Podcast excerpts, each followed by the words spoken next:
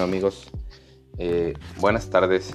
Eh, pues hoy, hoy quisiera compartirles algo que, de hecho, eh, hablando respecto a, a la importancia de, primeramente, de, de darse un tiempo, o en específico hablando de mí, de darme un tiempo para,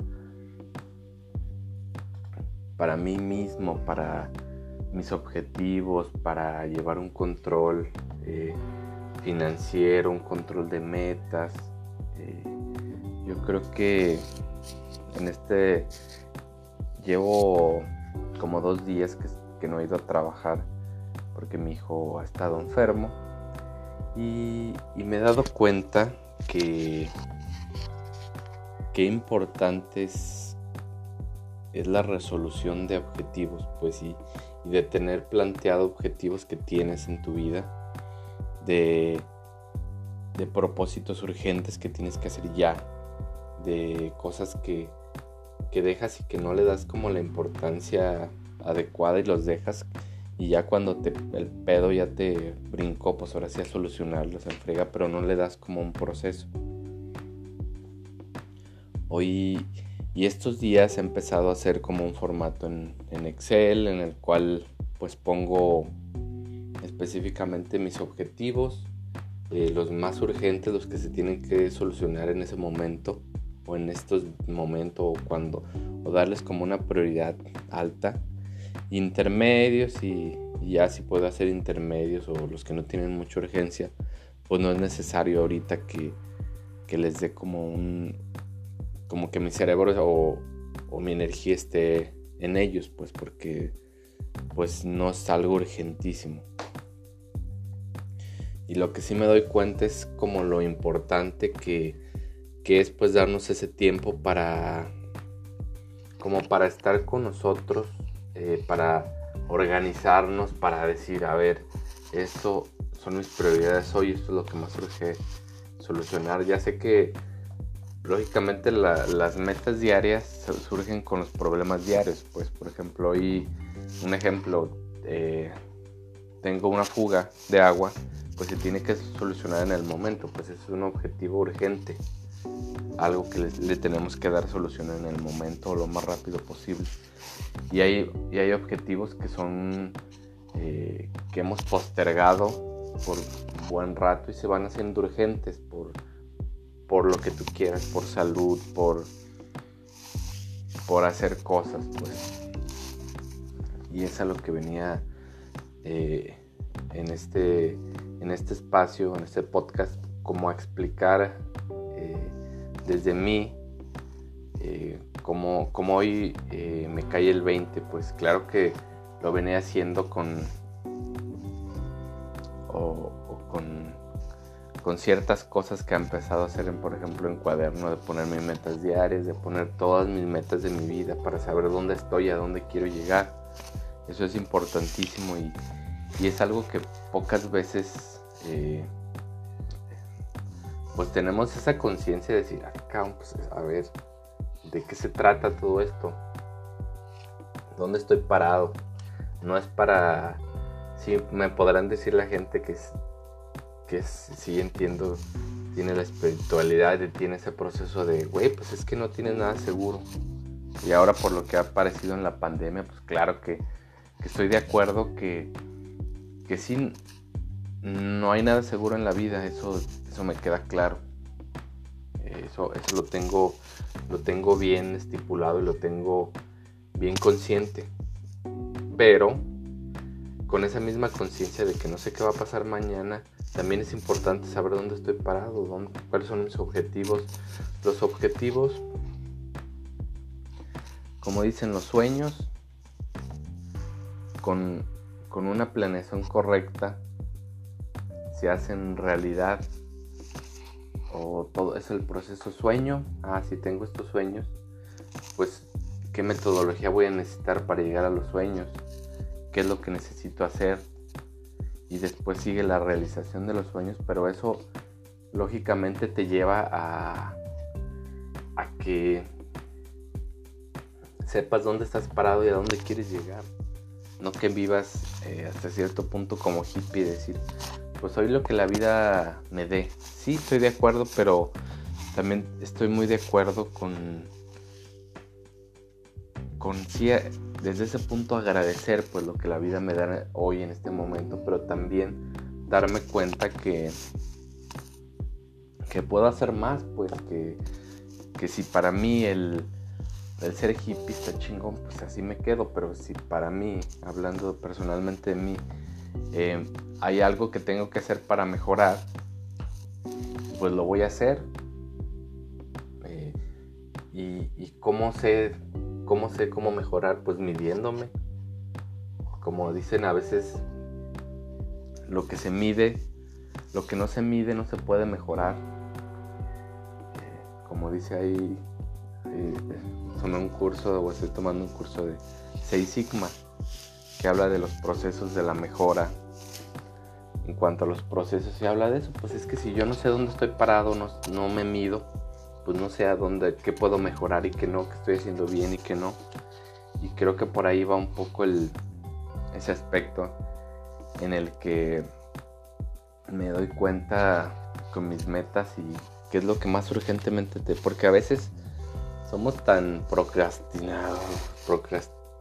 no es esa pinche palabra, procrastinamos tanto que, que dejamos todo último y resulta que, que al final del año, de los dos años, todo se me hace urgente porque pues no fui solucionando.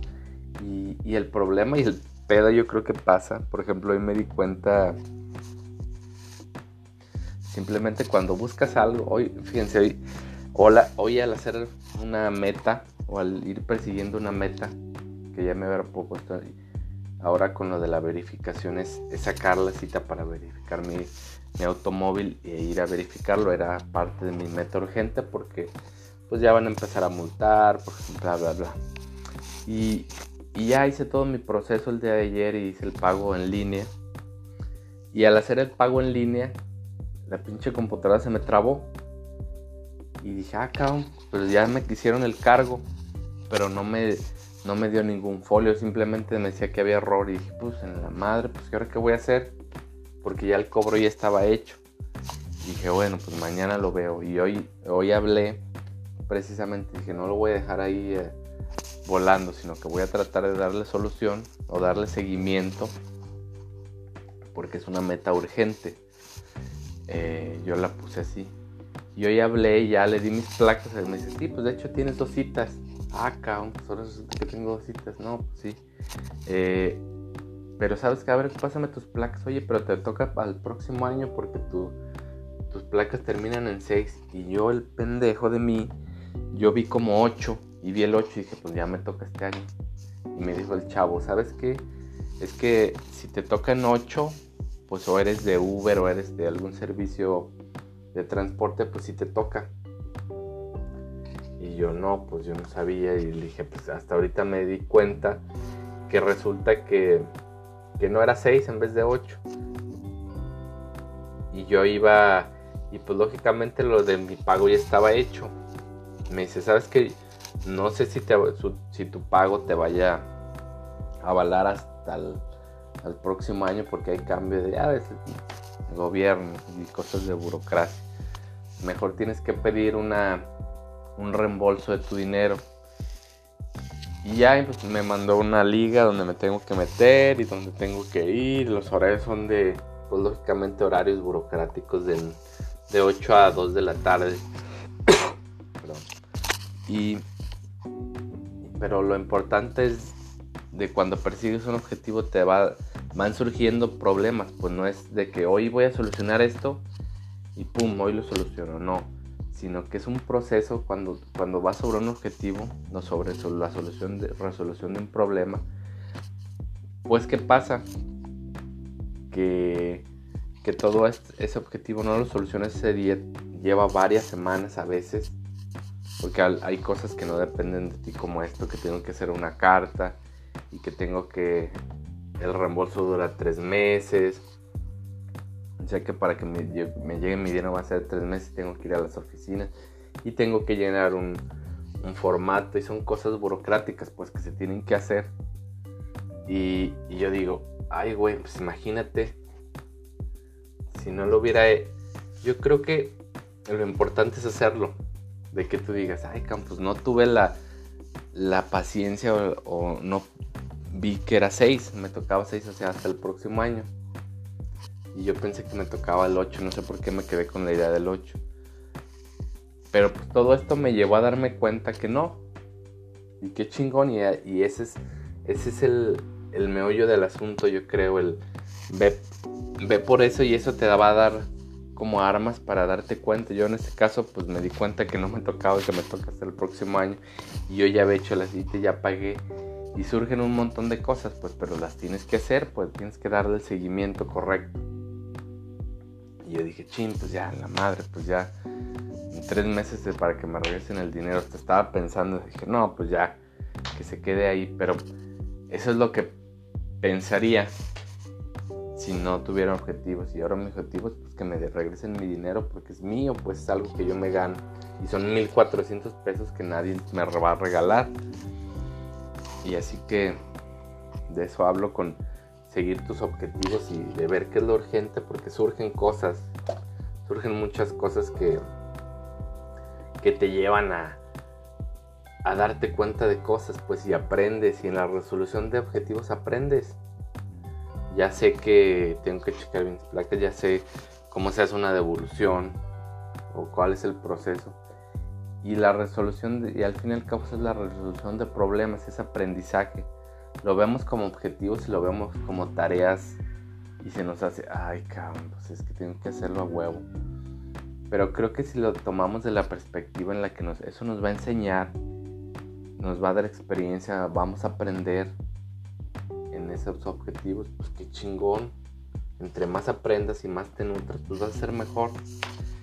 Y, desde ese punto, pues creo que debemos de ver las cosas y cuando hacemos, nuestros objetivos, darnos cuenta que es algo, una enseñanza para nosotros, no es una obligación.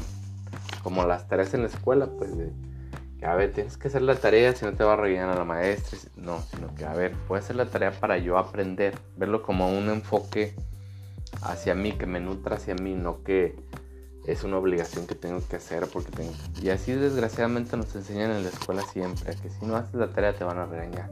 Si no haces esto no vas a pasar. Creo que el enfoque eh, de las escuelas está mal, está ya está atrasado, pues está atrasado, creo que ahora lo importante es aprenderlo, tener la conciencia como individuo de voy a aprender porque me sirve a mí, porque va a ser bueno para mí, porque es experiencia. Y desde ahí trabajar. Creo que eso, eso sería excelente, pues el, que nos diéramos la oportunidad de decir, ay cabrón, pues esto me va a ayudar mucho. En vez de, no, es una tarea. Por ejemplo, yo quiero aprender inglés. Tengo sencillamente, ¿qué les puedo decir? He pasado por todas las escuelas habidas y por haber. Miren, les voy a decir así rápidamente. Empecé con el IMAC. Eh, me salí. Llegó un punto en el que me volaba las clases para irme al billar porque no me gustaba. Luego me fui al cultural, hice los 12 niveles batallé, pero pues ahí los hice como pude. Me gustaba cotorrear con mis compañeros, es lo que más me gusta, el ambiente de cotorreo. Y yo creo que pues fue la causa que también me mantuvo a aguantar, porque, ah, sí, vamos a salitas, vamos a un café, conoces a gente, esa parte sí me gustaba.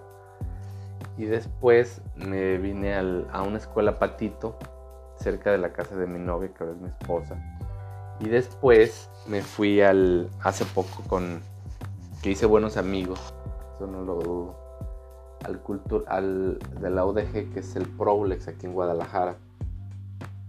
Hice los 12 niveles y me dice mi esposa, oye Nacho, hay gente que con los pinches 12 niveles eh, aprende inglés. porque todas están tantas escuelas y no, no lo encuentras? Y y creo que mi enfoque ha sido muy distinto porque lo he visto como obligación, porque lo he visto como que sí, es que tienes que aprender. Un poco la necesidad, que no me ha surgido la necesidad de aprender. Yo creo que la necesidad es la madre de todo, todo aprendizaje. Y esa es otra parte también que, que creo que, que me falta, pues el, el darme cuenta que es necesario, que... Y desde ahí, y antes no, pues nunca había tenido la necesidad de, de inglés, pero ahorita en cualquier trabajo, en cualquier lado lo necesitas, ya es, el inglés es un lenguaje que, con el que debes de masticarlo a diario. Y no le he encontrado como ese sabor. ¿Por qué? Yo creo que porque no, no lo he puesto sobre el sobre la mesa, es decir, pues que necesito inglés para entrar a una empresa, para hacer lo que me gusta, para estudiar más. Creo que no, no lo he visto como desde un enfoque donde le encuentro la satisfacción, pues siempre,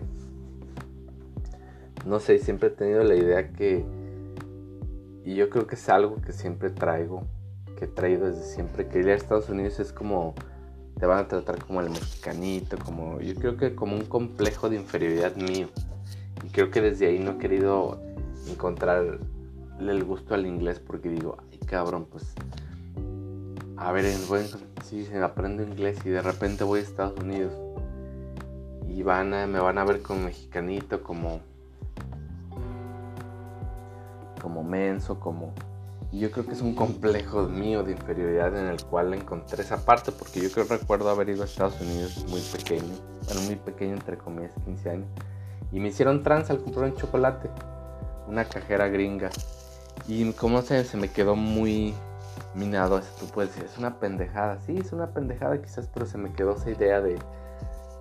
Y, tengo mucha familia viviendo allá en Estados Unidos, pero sientes el... Y creo que en Estados Unidos todo, hay tanta gente de todos lados que, es algo muy común, pues. Pero como aquí el bullying, pues, de que te echan carrilla porque eres moreno, gordo, alto, flaco. Yo creo que en todos lados se da, pero no sé, yo me quedé con esa idea y, y yo creo que desde ahí parte la, esa, esa falta de interés el inglés. Porque siento que el inglés es igual a discriminación, a bla, bla, bla, bla, bla.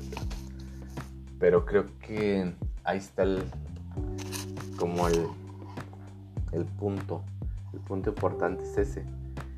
Que, que es encontrarle el, cambiarle el chip cambiarme el chip y decir, no, es que el inglés es muy necesario porque quieres llevar a tu hijo a Disneyland algún día, quieres ayudarle a tu hijo con las clases de inglés o con sus tareas de inglés, pues también debes de aprender inglés.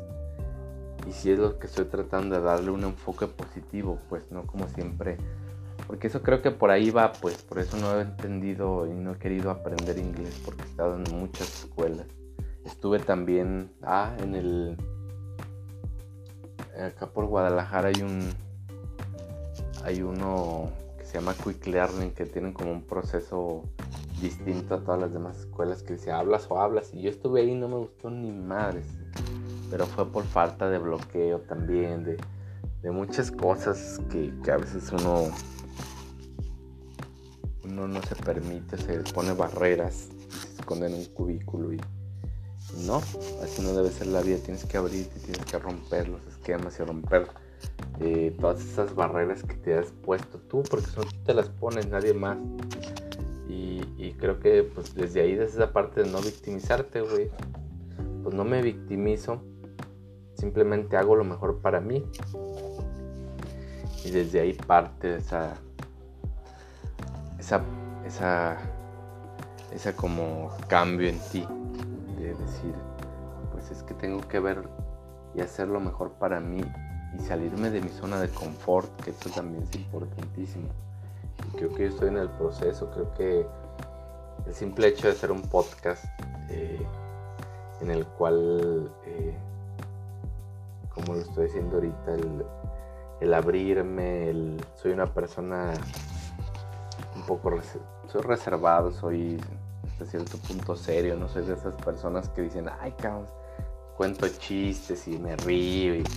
No, no soy, no soy esa persona y tampoco busco serla, pues busco desde mi enfoque ser la mejor persona para mí, pues en la que yo me sienta bien, lo que yo no busco ser el centro de atención, no busco ser el güey popular, el que sea de todas y el que se expresa chingoncísimo que se le da hablar, pues eso es, no nací con esa parte. No, no está dentro de mis genes. Hay gente que sí ya trae sus, sus genes porque su papá es así, su mamá es así. Y es parte de lo. Y mis papás no, mis papás también son reservados, son. No son personas que tú digas bien alegres, son platicadoras y, son de un carácter fuerte. Pero, pues no son. No sacan, pues yo creo que es parte también de, de, esa, de mí. El, no, no, sacar mis sentimientos, pues. Y, pues sí, ese es el, el mensaje yo creo que del día de hoy. El cómo, cómo hacer metas. Yo diría que el resumen sería tus metas te llevan a ser mejor persona. Y, desde ahí pues vas, vas rompiendo barreras y vas, vas saltando obstáculos que te hacen mejor persona y, no verla como, como objetivos. Yo hace poco tuve, y fíjense, me, me movió mucho el, el, una amiga que me contaba y es, bueno, pues es una persona de 50 años. su enfoque de la vida es distinto al mío. Y ella me contaba, no, es que estoy muy tranquila y no veo metas. Y yo le decía, oye, es que ¿cómo no tienes metas? ¿Cómo no quieres llegar a, no, pues es que creo que cada persona vivimos distinto la vida, pero me causaba a mí mucho conflicto el, oye, ¿cómo no tienes metas? ¿Cómo no tienes un camino a dónde ir? No, pues es que tengo amigos que me dicen que, que el enfoque es distinto, que para qué hacerse metas. Sí, no entiendo esa parte que me hacía ruido el, ¿Cómo no tienes metas? Igual y yo también por mucho tiempo no las tuve. Pero hoy me doy cuenta que necesitamos metas para motivarnos, para saber a dónde vamos, dónde estamos parados. Y ella me decía, no, es que no necesito metas, ¿para qué? Y me causó mucho conflicto y dice, oye, ¿cómo no puedes tener metas, güey? Decía mi amiga, pues no tengo mucha confianza. ¿Cómo no puedes tener metas? ¿Cómo puedes ir y ahorita que estoy descubriendo esa parte de las metas, me doy cuenta qué importante es. Y me decía, no, pues es que las metas no son lo mío, yo prefiero vivir más hippie, más a lo que me dé el día. Y creo que de ahí eh, viene algo muy importante que sacar. Eh, primero me hizo mucho ruido porque igual y yo también estaba en esa parte de no hacer metas, de aquí pero, pero ahora que la saqué, digo, es bien importante. Metas financieras, güey, a ver a dónde vas y dónde estás y, y, cuánto, cuánto es lo que gastas al mes. Cuando, es importantísimo hacernos, hacernos como esa es un pinche en cuaderno, a ver cuánto gasté hoy, cuánto, cuánto ingreso y cuánto egreso tengo que le estoy haciendo a mi dinero se está yendo, estoy tirando a la basura mucho, más de la mitad de mi sueldo en mi casa va a la basura en pendejadas. Y, y es ahí donde me puse a, a ver. Y, no es que compare. Cada persona estamos en el sitio que necesitamos estar. Pero creo que ella específicamente, la conozco muy bien, ha sido una persona eh, que igual me reflejo en ella, con cierta inconsistencia. ¿Qué me refiero con cierta inconsistencia? inconsistencia? A que no ha sabido poner metas en su vida. Y un tiempo quise ayudarla, oye, hay que hacer metas. Pero no, no, no, a una persona de 50 años ya no puedes cambiarla y ella prefiere prefiere tener ese enfoque de vivir la vida hoy. Pero ¿qué pasa cuando vives la vida hoy y recibes lo que la vida te da? Está chingoncísimo eso, esa parte. Y agradeces lo que tienes hoy, eso está fregón. Pero lo que pasa es que te conformas con lo que la vida te da. Te conformas con lo que tienes en ese momento que te fue dado por la vida. Y está chingón que te lo dé. Pero también está chingón luchar tú por tus metas, luchar por lo que quieres, que darle un rumbo específico a tu vida. Y creo que es ahí donde difiero un poco con ella de, de salirse, de ser, de salirse y buscar lo que uno es. Porque ella se dio cuenta que prefiere vivir la vida así, está chingón. Con lo que vive ella. En unos podrán decir, bueno, pues es que esas personas en el argot de la sociedad le llaman vividoras. ¿Por qué vividoras? Porque aprovechan todo lo que se les da, pues. creo que no está mal. Ves lo que la vida y el universo te da, pues. Pero también sería chingón tu pelear y decir, a ver, yo quiero esto y me lo voy a ganar y lo voy a Y voy a tener esto. Y creo que su vida específicamente eh, ha sido así, pues no, no, no tener un trabajo estable. Su vida emocional ahorita está bien inestable.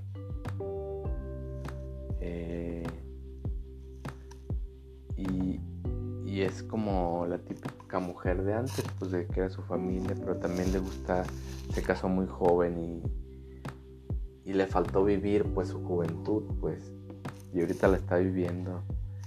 Y está chingón también, pero sí es, es a lo que voy, pues que que no llegara a cierta edad porque ella está en su a la mitad de su de su vida y bueno ahorita a lo mejor 10 años pero ahorita bueno ahorita no sabes qué pero sí estaría fregón como si tenemos tanta capacidad como individuos confiar en nosotros seguir por lo que queremos que nos va a costar un huevo nos va a costar levantarnos temprano nos va a costar dolor, llanto, eh, risa, eh, soledad. Sí, es el costo que, que los triunfadores, no que los triunfadores creo, que la gente que quiere algo más paga por no por un beneficio monetario, no por un beneficio de ser poderoso. A lo mejor sí, cierto punto el ego entra ahí. Pero lo más chingón es por sentirse pleno, por tener esa plenitud. Estoy haciendo lo que me gusta, eh, siento tranquilo, tengo sí problemas como todos, pero estoy, estoy viviendo en una parte de plenitud. Y qué chingón es eso. Y pues ahí les dejo, esa es la conclusión. Vivir en plenitud y en paz, yo creo que es el mejor regalo que nos podemos dar. Gracias.